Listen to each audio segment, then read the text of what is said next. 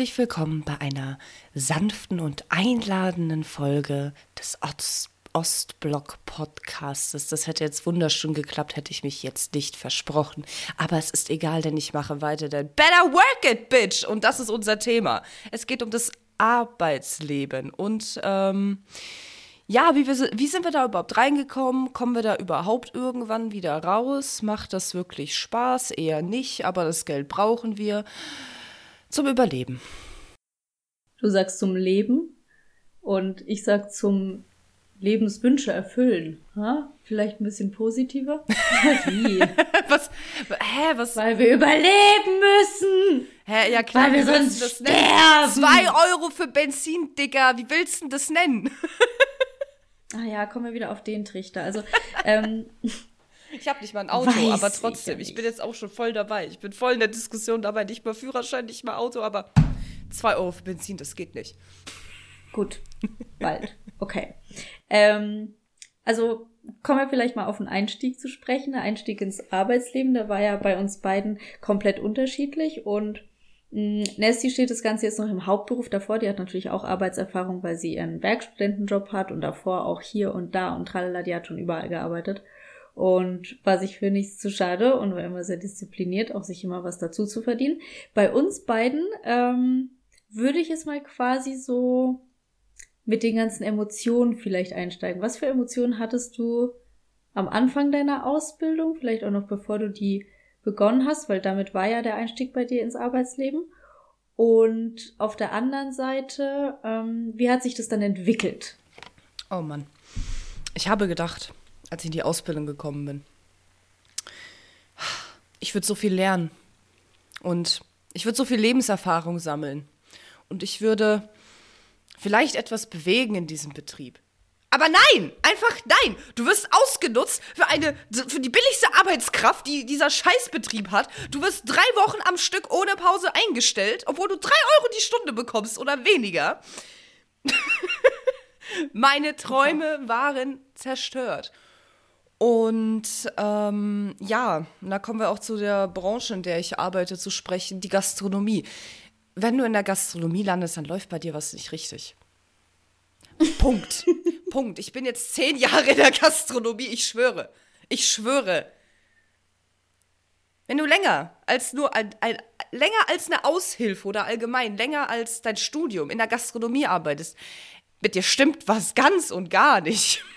Okay, kommen wir nochmal auf die Emotionen zu sprechen. Also wie hast du dich am Anfang deiner Ausbildung gefühlt äh, sehr, und wie hat sich dann entwickelt? Ja, wie gesagt, sehr kraftvoll war das, sehr, sehr. Ich habe gedacht, wirklich, ähm, ja, so energizing. Ich habe jetzt wirklich gedacht, ich würde da was verändern im Betrieb und irgendwas würde sich bewegen und ich würde so viel lernen, aber das Gefühl hat sich dann schnell in Enttäuschung einfach gewandelt. Und das Einzige, was ich aus meinem Betrieb mitgenommen habe, ist Stressfalten. Mhm. Nein, Quatsch. Also ich habe nebenbei auch natürlich sehr, sehr viel gelernt auf dem Weg dahin, auf dem Weg ähm, dieser Stressfalten, aber ähm, nicht so, wie ich es mir gewünscht hätte. Es sind halt alles so, ja, Erfahrungen gewesen, alles nicht so in Zuckerwatte gepackt, wie ich es mir erhofft hatte. Ja. Aber das kann ich nachvollziehen, weil, ähm, also mein Einstieg war über diverse Praktika schon in der Schullaufbahn, dann auch über äh, mein Studium hinweg mit Sachen, die mich wirklich gelehrt haben, was ich alles nicht haben möchte im Arbeitsleben. Unter anderem dann das letzte bei der Deutschen Rentenversicherung ähm, im Forschungszentrum, wo ich mir am liebsten nach zwei Tagen die Kugel gegeben hätte. Was ich schon mal erwähnt habe im Podcast, glaube ich. Und ähm, deswegen war mein Einstieg auch sehr, wie du sagtest, energizing, weil ich war hoch motiviert und das erleben wir ja ganz viel, wenn wir aus dem Studium oder aus, in die Ausbildung reingehen, so, dass wir einfach einen ganz anderen Blickwinkel darauf haben und dass wir denken, wow, jetzt kann ich was bewegen. Ich hatte mich dann ja selbstständig gemacht und dazu entschieden, diesen Weg zu gehen, aber ich hatte halt keinen Plan. Also ich habe halt viel gelernt und es war viel Fachwissen dann irgendwann mal da, aber so, also dieses ganze mit Prioritäten setzen und eigene Routinen schaffen und wann gehe ich ins Büro und wann nehme ich mir einen Tag frei, worauf ich dann vielleicht später zu sprechen komme, so was ist der Weg. Ähm, man hat halt irgendwie nicht so viel Ahnung, man sieht es aber mit einer komplett anderen Perspektive. Und dann kommen Leute, die sagen, aber wir haben das schon seit 20 Jahren so gemacht und du musst das Rad nicht neu erfinden, aber du willst ja wirklich nur eine Inspiration geben am Arbeitsplatz. Und auf der einen Seite war da die Selbstständigkeit, wo ich schon immer viele Sachen einfach für mich ausprobieren konnte und anders machen konnte, individueller. Auf der anderen Seite halt wirklich die Einschätzung von anderen, die sagen, nee, mach das doch so, wie wir das machen. Und ich so, nee, ich möchte es anders machen. Und das ist ein großer Kampf. Also sowohl in der Selbstständigkeit als auch als Auszubildende. Und wenn wir jetzt so auf den Weg zu sprechen kommen, ähm, bei dir, Marie, auch bis jetzt ein harter Kampf gewesen, da auch gehört zu werden von Vorgesetzten, oder? Ähm, ja, aber das kommt halt auch nochmal ja, das steht halt immer noch mit der Aussage von mir in Verbindung, wenn du in der Gastronomie landest, dann stimmt was nicht mit dir. Also die Chefs, die halt über 30 Jahre in der Gastro sind, die sind durchgebrannt, verstehst du? Die haben einfach, entweder haben die von sich aus einfach einen totalen weil ich meine, du musst durchgängig lächeln, obwohl du seit zwölf Stunden ohne Pause dastehst und dir ein Gast noch erzählt, wie schwer denn sein Leben ist und wie schön er es jetzt haben wollte, dass er hier jetzt essen wollte und was perfekt trinken wollte. Und es hat jetzt nicht so perfekt geklappt, wie er wollte. Und du denkst dir nur, Halt einfach die. Klappe, so verstehst du? Es ist halt immer dieser, sag ich mal, immer das im Hintergrund so im Endeffekt. Ne? Die geht's immer irgendwie schlechter, als es dem Gast geht, aber du musst immer für den Gast da sein. Du bist für ihn der Repräsentant des perfekten Abend. Und du bist natürlich auf ihn angewiesen, denn du brauchst ja sein Geld, um dich selbst zu finanzieren, um dein Essen zu finanzieren und so weiter. Großer Kreislauf. Aber um da gehört zu werden, ist es halt auch sehr wichtig, ähm, sich einen richtigen Chef rauszusuchen. Auch andere Kollegen sagen, du findest eigentlich selten ältere Gastrochefs, die noch ganz klar sind in der Birne. Also die haben halt so alte Werte wie aus den, die sind halt noch die 90er gewohnt, weil da war große Not, sage ich jetzt mal. Auszubildende haben einfach keine Ausbildungsstellen bekommen und ähm, die Hotels haben teilweise 20 äh, Hotelfach-Azubis abgelehnt, weil es einfach schon so viele gab, die sich beworben wollten und es gab schon wieder im Hotel. Das hat sich aber sehr stark geändert in den Jahren, weil jetzt plötzlich ein großer Schub kommt von Leuten, die sagen, hey, wir wollen eigentlich studieren nach unserem Schulabschluss. Das heißt, die Auszubildenden bleiben aus und gerade solche Branchen, wo einfach sich nicht viel verändert und einfach auch die Chefs einfach, sage ich mal, ein sehr altes Schema im Kopf haben, verändert sich da auch nichts und es kommen auch keine neuen Leute dazu. Das ist das Problem. Deswegen, ähm, ja, es kommt, also ob du gehört wirst oder nicht, sage ich mal, kommt ein bisschen auf, auf die Person selbst an, ja, aber mhm. es kommt sehr viel auch auf den Chef an, weil was kann ich meinem Chef erzählen, dass keine Ahnung, fünf seiner Mitarbeiter überarbeitet sind, wenn er mir sagt, ja, ich habe seit 30 Jahren kein frei. Sag ich, ja, das ist jetzt aber nicht Thema, mein Freund. Wobei ich da auch sagen muss, vielleicht zum Einstieg noch, ähm, wie begeistert war denn deine Mom, dass du in die Gastro gegangen bist? Ähm, fand sie super, war eigentlich auch ihre Idee. Mhm. Mehr oder minder. Ähm, ich meine, ich hatte das ja schon mal mit der Schule angesprochen gehabt. Ich wollte Abitur machen. Ich wollte, ähm, ja, aus dem Beweggrund heraus, äh, sage ich mal, meine meinen, meinen alten Mitschülern zu beweisen, dass ich ja doch was Besseres bin, ähm, wollte ich ja dann studieren. Das hat dann aber nicht so ganz geklappt, wie ich das wollte und musste eben dann doch in eine Ausbildung, was ich ja eigentlich gar nicht wollte. Und ich war einfach so verzweifelt und wusste gar nicht, was ich machen soll irgendwie. Und ich war auch eh in dem Moment so zerbrochen irgendwie, weißt du, weil ich hatte so viele jugendliche Hoffnung und die war einfach auf einmal weg. Das, was du, keine Ahnung, du arbeitest seit der vierten Klasse darauf hin, dass du dein Abitur schaffst, du schaffst es einfach nicht. Und das zweimal so. Und dann stehst du halt da und fühlst dich halt wie, wie der letzte Rotz. Entsprechend äh, hatte ich da auch nicht so viel freien Willen, sage ich jetzt mal, oder Kopf, mir Gedanken zu machen, was ich will oder nicht will. Sondern ich war einfach nur, okay, I, I need purpose, please give me purpose. G gib mir einfach einen Grund zu leben. so. Und äh, meine Mutter hat gemeint, so, hey, mach doch Gastro, du machst doch schon seitdem du 16 bist oder 15 bist Gastro äh, das gefällt dir doch und du hast immer was zu essen, immer was zu trinken, du hast immer neue Leute, mach das doch weiter. Und da habe ich eigentlich gesagt, ja, eigentlich hast du ja recht. Ne? Und dann habe ich das halt auch, sage ich mal, das, was ich schon eh gemacht habe, ähm, sage ich mal, verfeinert, mein Wissen äh, durch die Ausbildung und äh, genau, war dann jetzt in diversen Stellen angestellt. Also ich, ich bin ja direkt äh, als Oberkellner eingestiegen dann Küchenleitung, dann Betriebsleitung und jetzt wieder Restaurantleitung. Und dafür muss man, finde ich, äh, lernen, sich erstmal selber zu leiten, ne? und selber so ein bisschen zu führen. Und man stößt ja auch in der Arbeit gerade, gerade am Anfang auch auf verschiedene Blockaden. Also zumindest war das bei mir so, dass ich erstmal mich selber kennenlernen musste und auch meine Rolle in einem Betrieb, weil ich ja gleich in die Selbstständigkeit rein bin, aber auch in ein Kollegium, weil ich unter einem Dachverband arbeite. Und ich da eben auch lernen durfte über die Jahre jetzt erstmal Grenzen zu setzen, auch mal Nein zu sagen, gleichzeitig meine Rolle innerhalb des Betriebes kennenzulernen und dass ich mich aus einigen Dingen einfach raushalte. Also ich bin zum Beispiel überhaupt kein, ich habe einen richtigen Upturn zu Gossip bekommen. So, also Gossip interessiert mich nicht mehr. Ich höre zu, ich nehme es zur Kenntnis, ich verwerte diese Information, ich stecke sie in die geeignete Schublade dafür für mich und damit ist fertig und ich trage nichts nach außen. Das ist wirklich, also da habe ich schmerzend gelernt, dass es wirklich innerhalb der Arbeit nichts zu suchen hat. Auch wenn deine Arbeitskollegen lieb sind, auch wenn du dich gut mit ihnen verstehst, man kann mal einen zusammen trinken, aber irgendwo hört's auf. Hm, ja, aber nochmal zum Thema Vorgesetzten sein.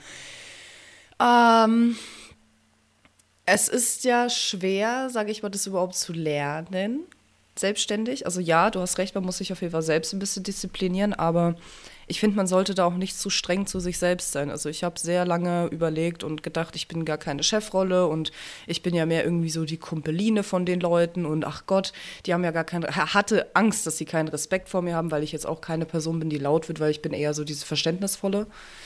Aber wenn es halt scheiße läuft, dann sage ich ja, merkst du selber, oder? Müssen wir jetzt nicht groß drüber reden. Wenn doch, dann ja, dann reden wir drüber, aber ich bin da eigentlich relativ locker und da hatte ich halt immer sehr viele und sehr viele und sehr große Sorgen, aber ich glaube jetzt im Nachhinein hatte ich das gar nicht, hätte ich das gar nicht brauchen müssen, sage ich mal, weil ähm, ja, meine Güte, ich habe eine Mitarbeiterin, ich habe jetzt bei meinem jetzigen Betrieb, also bei meinem vorherigen Betrieb gewechselt, die hat mir einfach eine fucking Postkarte geschickt. Wo, weil sie mich so lieb hat und so toll fand. Und die war halt so ein bisschen, ja, es war halt so wegen Stranges Mädchen, ich habe es gleich gesehen. Und keine Ahnung, einfach diese Offenheit und diese Akzeptanz, dass ich einfach, sage ich mal, Menschen so akzeptiert habe, wie sie sind in diesem Arbeitsumfeld und ihnen einfach trotzdem einen Platz in diesem Arbeitsumfeld gegeben habe, fanden die einfach, fanden die einfach toll im Endeffekt. Und das habe ich einfach selber gar nicht gesehen und manchmal merkt man gar nicht, was man für ein Chef ist, weil man so sehr damit beschäftigt ist, welcher Chef man sein möchte. Mhm. Ja, das sehe ich ganz oft. Also da bin ich weit weg von. Ich weiß zum Beispiel nicht, wer ich bin oft. Deswegen weiß ich auch nicht, welche Führungskraft ich oft bin. Ich bin sehr wechselnd, aber ich lege halt sehr viel Wert aufs Menschliche. Aber bis ich mich halt auch zu so einer leitenden Position entwickelt habe, sind halt jetzt auch schon wieder fünf Jahre vergangen, bis es so richtig angefangen hat und hat sich jetzt in den letzten zwei Jahren gefestigt. Und so nach sieben Jahren kann ich sagen, ja, da gibt's gewisse Routinen, also gerade im Alltag. Und was ein großes Thema bei mir war, auch äh, sich von den Eltern und von deren Meinung richtig abzukapseln, weil ich ja schon immer der Meinung war, oh, vieles können die mir gar nicht beantworten als Frage, wenn ich unternehmerisch oder betrieblich irgendwie nicht mehr weiter wusste. Und einfach aus dem Grund, weil meine beiden Eltern Musiker sind und sich mit dieser Thematik halt nie befassen mussten, dachte ich zumindest. Aber gleichzeitig denen zu sagen, hey Leute, ich komme klar und hin und wieder halt mal ähm, einfach up to, up to date zu halten und einfach ehrlich zu sein, hey, läuft, läuft nicht oder läuft besser, läuft schlechter, ist ja nicht schlimm. Aber dann auf deren Meinung oder deren Ängste nicht anzunehmen ähm, und die nicht auf sich zu projizieren oder projizieren zu lassen, das war ein großer Schritt für mich, ähm, weil die Eltern dachten am Anfang im Arbeitsleben, sie müssen noch so alles mitbegleiten. Ähm, ich aber auch viel zu euphorisch erzählt habe. Also das konnte gar nicht alles so geil sein, wie ich das aus meinem Blickwinkel betrachtet habe. Und ähm, genau, also Eltern abnabeln war ein großes Thema. Und meine Eltern waren natürlich auch nicht begeistert, dass ich keinen sicheren Beamtenjob mit Gleitzeit annehme. Das Thema hatten wir schon mal, sondern in diese Selbstständigkeit gehe. Und da waren sie halt auch so, ja, ist es das Richtige und was muss man denn da alles machen und Gewerbe und Steuern und Katharina, schaffst du das? So, weil die halt damit auch echt nicht so viele Berührungspunkte hatten oder Leute kannten, die sich selbstständig gemacht haben und die es halt in die Insolvenz getrieben hat. Und da selber von mir aus das Vertrauen zu gewinnen, dass ich das schaffe, egal wie viel Ängste oder Sorgen meine Eltern haben, boah, das war, das war wirklich hart.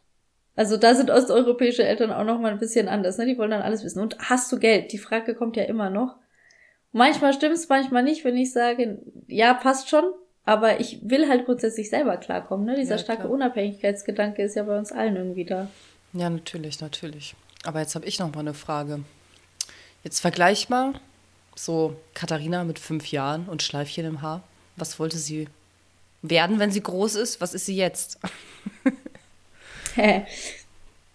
also, meine Eltern waren ja schon sehr dafür, dass ich irgendwas mit Musik mache und haben dann irgendwann mal Musiklehramt für mich im Prinzip auserwählt, in Anführungsstrichen. Wir hatten, ich glaube, in unserer dritten oder vierten Folge war das das Thema ähm, ähm, Autoritäten und dass meine Eltern mich schon gelenkt haben in gewisser Hinsicht, aber deine Eltern auch immer nur das Beste für dich wollen und halt gewisse Talente in mir gesehen haben, die ich halt hätte mit einem sicheren Job in Beamtenzeit, mit Gleitzeit oder halt als Lehrer, ist man ja auch fest im öffentlichen Dienst und wird verbeamtet. Das haben sie halt für mich gesehen.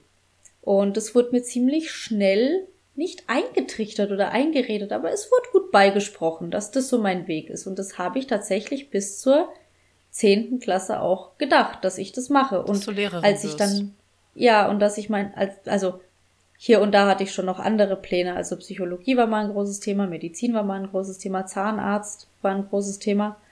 Ähm, das sind aber alles Berufe, wo man auch viel Geld verdient. Also es zielte eigentlich nur auf irgendeine leitende Position ab in einem Betrieb. Ich wollte einen Betrieb. Hm. Und genau, dann habe ich mich in der zehnten so langsam angefangen umzuorientieren und habe dann auch schnell festgestellt, ich will das gar nicht machen. Ich will mich auch gar nicht auf diese musikalische Vorbereitung, also auf diese Prüfung vorbereiten. Ich möchte diesen Weg einfach gar nicht gehen. Und mein Vater hat aber immer noch, wenn Leute mich gefragt haben, als erstes mal gesagt, ach, sie wird Grundschullehramt studieren. Ich so, nein, Digi, nein.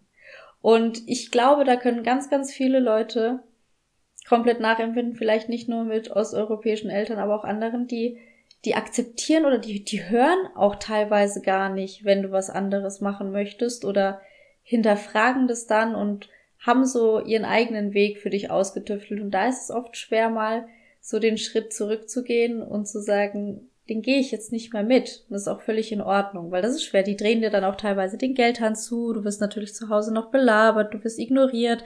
Das sind dann diese Machtspielchen und dieser Liebesentzug, der dann kommt oder dieser Ausschluss vom Rudel, der halt bei uns in den Kulturen halt schon auch ein bisschen stärker geprägt ist als jetzt bei anderen, finde ich. Und ja, der schon Emotionen bei mir als Kind oder als Jugendliche oder als junge Erwachsene dann eben ausgelöst hat. Nachvollziehbar, total nachvollziehbar. Also ich kann das auch auf jeden Fall teilen, dass die Eltern dir eine gewisse Richtung irgendwie gegeben haben. Ähm, ja. Hat meine Mama auch gemacht. Sie hat immer gesagt so, hey, ähm, du wirst Managerin, du wirst eine leitende Position, du wirst ein Projekt vorstellen. Aber blöd gesagt, äh, sie hatte schon irgendwie recht. Also wenn ich mir, sage ich jetzt mal, jetzt mit 26 meinen Traumjob vorstelle, dann wäre das tatsächlich so Vorträge machen, irgendwas vorstellen, irgendein, irgendwas verteidigen, irgendein Produkt, sage ich jetzt mal, an den Mann bringen. Ähm, aber was, wofür ich stehe, das ist halt immer das Problem, weil ich finde, ähm, ja, der Kapitalismus macht es halt immer so ein bisschen kaputt, sage ich jetzt mal, ne? weil du musst nicht immer und wirst nie, niemals jedes Pro Produkt vorstellen, was du auch wirklich magst, so, was du auch wirklich vertrittst, weil irgendwann wird jemand, wird dir irgendjemand sagen, hey, du vertrittst es jetzt, weil du es vertreten sollst und du sagst, es ist gut, obwohl du es scheiße findest. Punkt.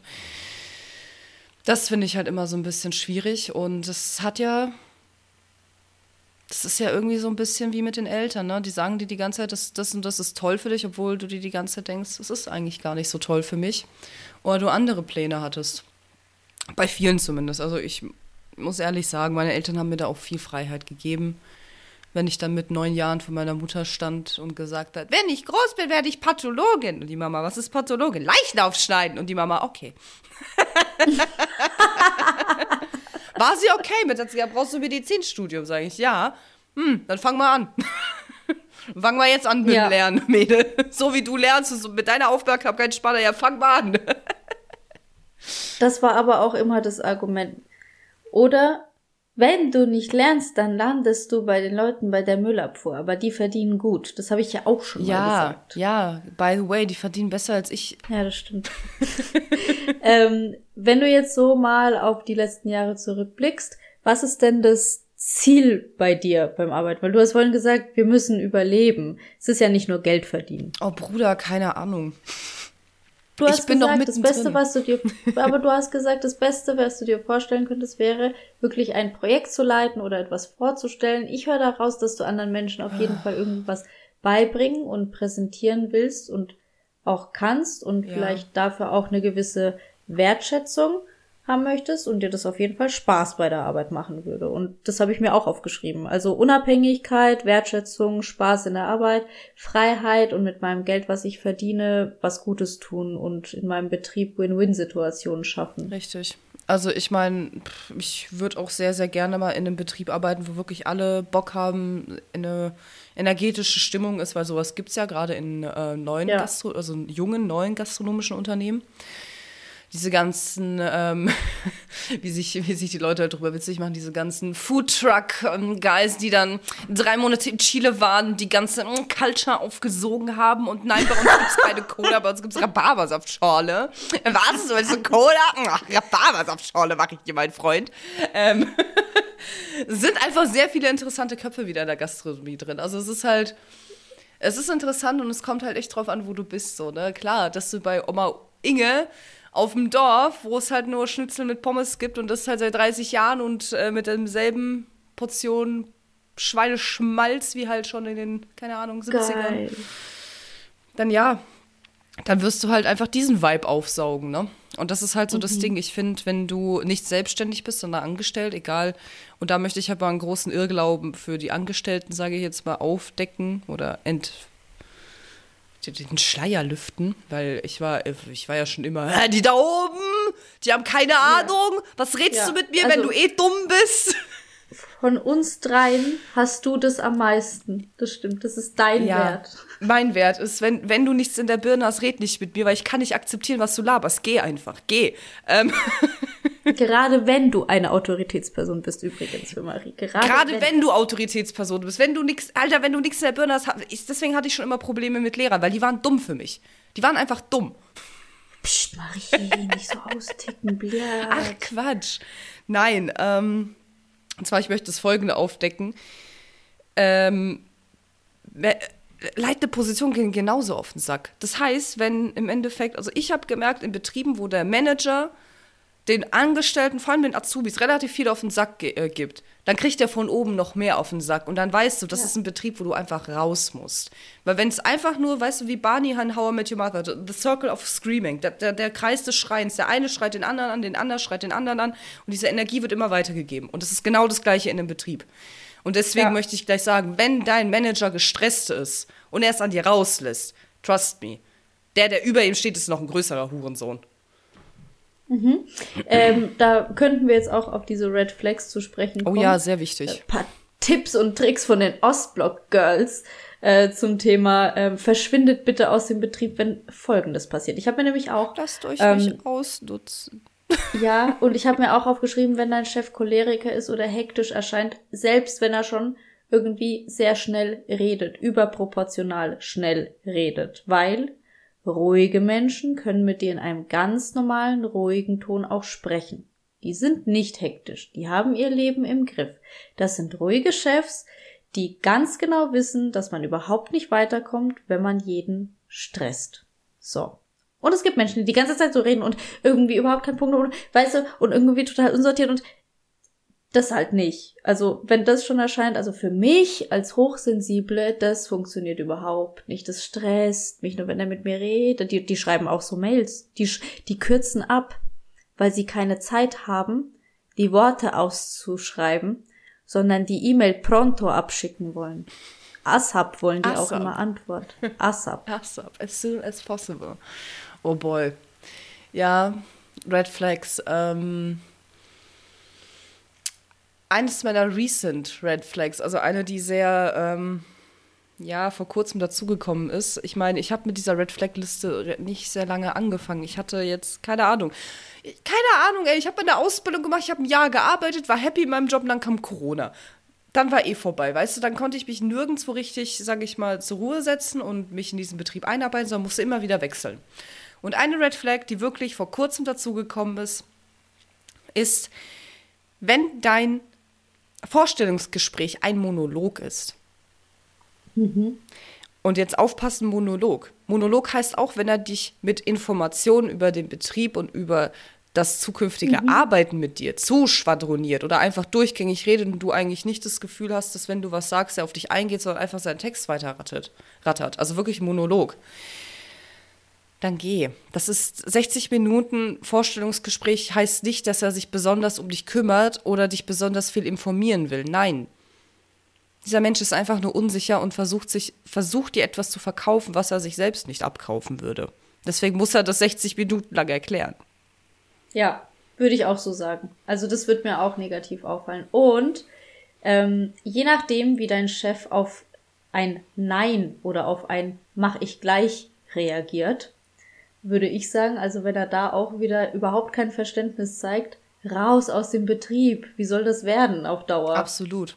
Oh, ab, äh, nächste Red Flag. Und zwar, ähm, ich habe ja auch jetzt, äh, sage ich mal, dadurch, dass ich meinen Job wechseln wollte, auch ein paar andere Jobs ausprobiert, mich ausgeguckt und mich dort beworben. Und ein Bürojob, der war absolut skurril. Das war einfach nur absolut, absolut skurril, was da abging. In diesem Vorstellung, also in diesem, auf der Seite auf Xing wie auf LinkedIn wurde groß beschrieben, junges, dynamisches Unternehmen. Super Kommunikation, Massagen in der Arbeitszeit. Ich mir so, hä, was, ich weiß schon, was, hä, was ist das für eine geile Scheiße? Ja, läuft, ne? Da gehe ich doch rein, oder? Gut, bin da reingegangen, ne? Und dann kommt mir eine entgegen, so, so eine, beim Vorstellungsgespräch so eine süße Maus, ne? So, keine Ahnung, ich hätte es ja so auf 40 geschätzt, aber wenn ich als 26-Jährige Oh Gott, ich bin bald 26, fuck. Ähm, ja. Scheiße, diese Realisierung. Nein, aber wenn ich als 26-Jährige eine erwachsene Frau als, ach Gott, eine süße Maus äh, ansehe, dann erste Red Flag. Dann bin ich mit ihr mitgegangen. Ne? Sie so, ja, wir machen da das Vorstellungsgespräch, auch mit dem Chef. Okay, zweite Red Flag. Du bist nicht zu zweit ge zwei gegen einen in einem Vorstellungsgespräch. Das finde ich uncool. Also was heißt Red Flag? Aber ich finde, da, da, muss man schon mal genauer hingucken, wenn plötzlich zwei vor dir stehen, du alleine da sitzt. Holt sie den Chef dazu. Dieses junge, dynamische Unternehmen wird von einem fast 80-Jährigen geführt, der dir fast vom Stuhl fällt. der dann so Sprüche raushaut wie, am Ende ziehen sie mal die Maske herunter. Ich will sehen, mit wem ich es zu tun habe, mitten in der Pandemie. Maybe a red flag, maybe not. Dann sagen die mir, ja, ja, können, äh, hat, hat halt so die Tätigkeit beschrieben, die beiden. Ja, können Sie sich das vorstellen? Ich so, ja, grundsätzlich schon. Ja, dann machen wir doch mal gleich eine, eine kleine Probe, äh, Probeschicht. Ich so, hä, wie eine kleine Probeschicht? Ja, setzen Sie sich doch einfach mal an den Schreibtisch von der Mitarbeiterin dazu. Die hat gerade Pause, aber die kommt gleich wieder. Ich war so, what the fuck? Wie skurril ist das denn? Wie respektlos ist es dem Mitarbeiter gegenüber? Einfach jetzt irgendeine Bewerberin, die nicht einmal, die vielleicht gar nicht in diesem Betrieb anfängt, einfach mal nebendran zu setzen und ihr zu zeigen, was, was sie macht. Das ist auch datenschutztechnisch einfach nur eigentlich uncool. Naja, ich habe mir halt nichts gedacht, war jetzt auch nicht so in dem Mut zu sagen, nee, mache ich nicht, hackt's bei euch, habe halt mitgemacht. Ähm, hab mir das angeguckt, hab mir das angehört von der, was die da so arbeiten. Dann kommt die Olle, die mich abgeholt hat, zu diesem Vorstellungsgespräch wieder, um mich wieder dieses Vorstellungsgespräch abzuholen und sagt, mhm ähm, ich frage sie halt, und wie fühlen, also ich habe, ich hab, sie hat mich gefragt, und wie gefällt es? Und ich so, ja, ganz gut. Und wie fühlen Sie sich? Ja, ich bin ja relativ neu in dem Unternehmen. Ich bin jetzt gerade mal zwei Wochen da, aber ich bin gut angekommen. Da war ich so, Bitch, du bist zwei Wochen in, in einem Unternehmen und machst ein Vorstellungsgespräch? Dein Ernst? Du hast da nichts zu suchen.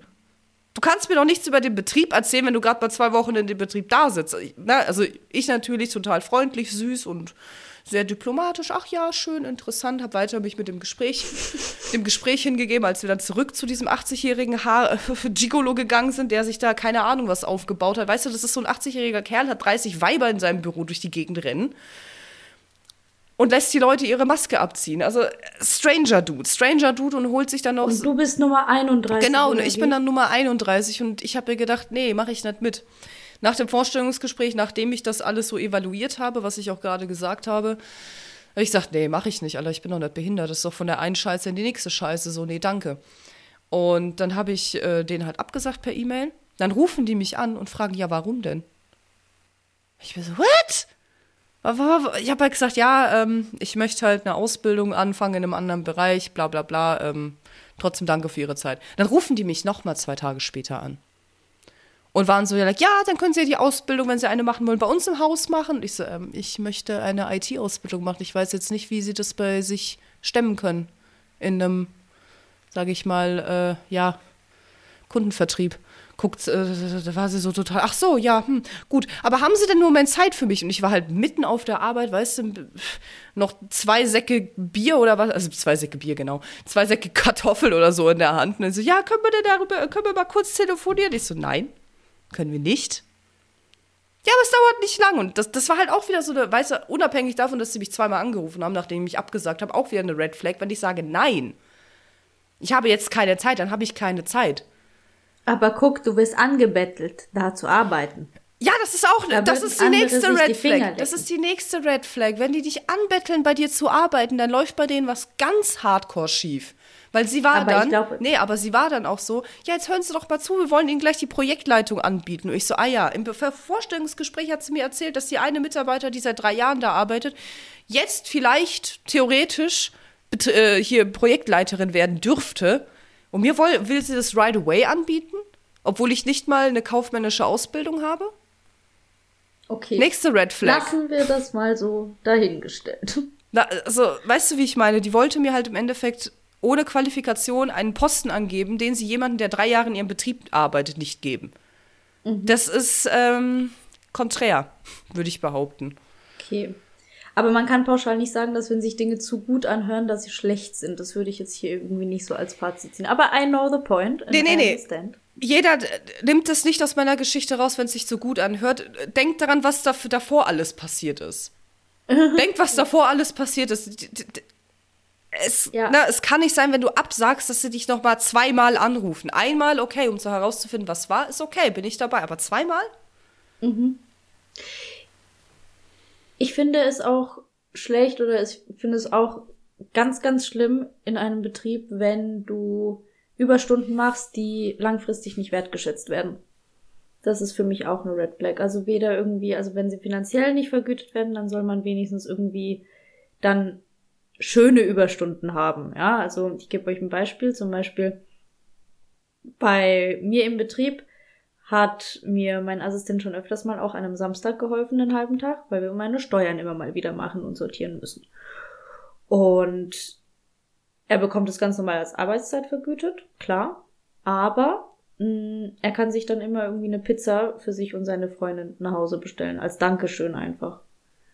Ähm, Nochmal zusätzlich, dass er mir halt eben an einem Samstag hilft, weil wir das eben nur meistens an einem Samstag machen können.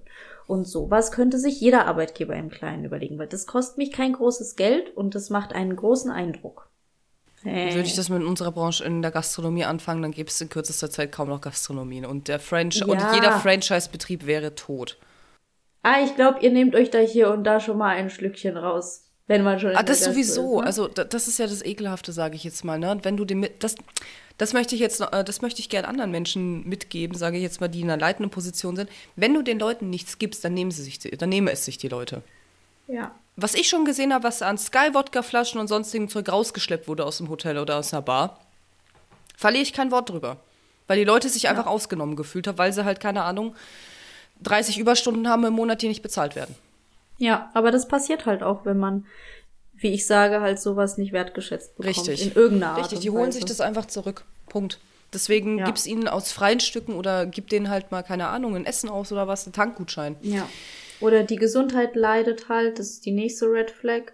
Wenn ich ständig krank bin und mir dann auch noch darüber Sorgen machen muss, darüber, dass ich krank bin und dass ich zu Hause bleiben muss und mich nicht gescheit auskuriere, weil auf meinem Schreibtisch sich äh, die Papiere stapeln und ich nicht mehr hinterherkomme oder Angst habe, einfach das Team im Stich zu lassen, mir einfach ein schlechtes Gewissen auch gemacht wird, nachtelefoniert wird, oh ja. in meiner Nicht-Arbeitszeit oh hinterher ja. telefoniert wird oh bei ja. mir zu Hause, in meiner Freizeit ich zur Verantwortung gezogen werde, obwohl ich keine Verantwortung in der Zeit habe. Wenn dein Chef dich außerhalb seiner Ar der Arbeitszeiten anruft? Ja. Das war das Asozialste überhaupt, wenn ich mit meinem Freund da sitze und einfach nur frühstücken möchte und mich mein Chef anruft wegen irgendeinem Vertrag, der irgendwie yes. nicht in der Cloud ist und denkst dir so, Bitch! Genau. Ja, sehe ich ganz genauso. So und davor Zeit, darf man sich schützen. Wenn sie einfach deine Zeit nicht wertschätzen, wenn sie einfach, keine Ahnung, wenn die so in ihrer Selbstständigkeit, weil die meisten Chefs sind ja selbstständig, ne? Aber wenn die so in ihrer Selbstständigkeit drin sind, dass sie einfach von ihren, auch von ihren Mitarbeitern dieses selbstständige Denken mhm. oder diese Selbstständigkeit ja. verlangen, dann läuft was nicht richtig. Also würde ich nie machen. Würde ich würde ich so nie machen. Ich habe das schon immer respektiert, weil ich das auch nicht haben will. Und mein Assistent, wenn ich ans Telefon gehe, sagt er, hast du gerade ein paar Minuten oder störe ich dich? Das ist immer der erste Satz. Richtig. Richtig. Das ist der erste ja, Satz und ey, ich, von einem Satz könnte ich halt im Strahl kotzen, den habe ich schon mal gesagt. Was? Freizeit, was? Urlaub, was? Krank? Ich bin seit x Jahren nicht krank, Urlaub oder sonst was, weil ich arbeite. Ich bin selbstständig, selbstständig. Ja, äh, ja so guckst du. Bist du ja auch der Chef. Ja, richtig, aber so bist du auch drauf, du Spaß. Entschuldigung. Ja. Deswegen mag dich keiner. Ja, aber das hat ja auch wieder was mit Grenzen setzen zu tun. Ja. Und wenn wir uns noch von den Eltern nicht abnabeln können, wie sollen wir uns von irgendwelchen Chefs abnabeln und da auch Grenzen setzen? Von daher. Und yes. ganz wichtig, von den Chefs keine, keine, ähm, sag ich mal, diese Erwartungshaltung von Lob haben. Weil ja. das, hat, das hat mir am, am meisten wehgetan. Weißt du, wie ich meine? Weil weil ich immer ein Mensch bin, der sagt, ah ja, der hat sich jetzt so verhalten, weil er hat das und das und weil dies und das. Habe immer versucht, die Boshaftigkeit von anderen Menschen irgendwie zu beschreiben oder zu rechtfertigen. Das ist aber genau das Falsche. Weil das, das sind genau dieselben Menschen, die dir halt komplett in den Rücken fallen. Und die werden keine Entschuldigung oder Erklärung für dein Verhalten finden. Nein. Mhm. Du bist ein gefundenes Fressen für sie. Und sie werden dich auch noch weiter runterdrücken. Und wenn du in der Scheiße liegst, dann drücken sie noch mal die Nase rein. Das kein mhm. Pardon, wirklich. Also erkennen, dass es auch wirklich einfach bösartige Menschen gibt, die haben vielleicht Gründe dafür, ja, ist okay, aber du bist nicht der Katalysator für deren Gründe. Raus. Ja. Sehe ich aber ähnlich. Jedem eine Chance geben, aber was zu viel ist, ist zu viel. Richtig, und das auch wirklich rechtzeitig die Reißleine ziehen, sage ich jetzt mal. Weil es gibt ja genug Leute, sorry, ich habe das so oft miterlebt, ähm, dass irgendwelche Leute seit 20 Jahren im selben Betrieb arbeiten und einfach absolut psychologisch gepeinigt werden von den Leuten. Also auch, auch eine Red Flag, wenn zum Beispiel der Chef zu dir kommt und über einen anderen Mitarbeiter schlecht über ihn redet und es mit dir. Mhm. Hä, was ist denn da kaputt gelaufen? Ja. Oder über ehemalige Mitarbeiter auch zu schlecht redet zu schlecht, ja. Also, dass man da halt mal eine Lust, also mit Namen. Weißt du, wie ich meine? Weil wenn man einfach mal ja. eine lustige Geschichte über irgendwen erzählt, der was Lustiges okay. gemacht hat, ist okay, aber mit Namen und direkt und auch emotional ja. da irgendwie dabei sein und das noch brodeln lassen, da auf jeden Fall weg. Und ich finde halt auch ganz wichtig, dass man unabhängig von den osteuropäischen Wurzeln einfach auch sagt, hey, das ist mir zu viel und ich äh, kündige jetzt und das ist auch nichts Schlimmes, weil ähm, meine Eltern auch von der von dem Generationsstamm sind, die sagen, oh, wenn du öfter wechselst, dann bist du das Problem. Mhm. Ey, ich habe wirklich viele Jahre damit mich beschäftigt, ob ich wirklich das Problem bin, an meinen vielen Arbeitsplatzwechseln auch.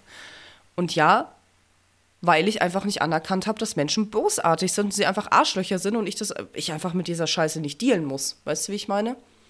Ja, aber diese Mentalität kommt uns eben auch nicht zugute, weil was wir anfangen, bringen wir zu Ende, hilft da halt eben nicht weiter, sondern ja. wir geben ja nicht auf. Ja, ja, klar. Also es ist klar. ja nicht so, als ob du dich arbeitslos meldest und das war, das wäre aufgeben. Ja, richtig. Ist, so, aber ja. du greifst ja wieder an und ähm, mal kurz arbeitslos sich zu melden, um dann wieder sich neu zu bewerben, ist auch keine Schande. Oder sein Studium abzubrechen, weil es nicht das Richtige war, ist auch keine Schande.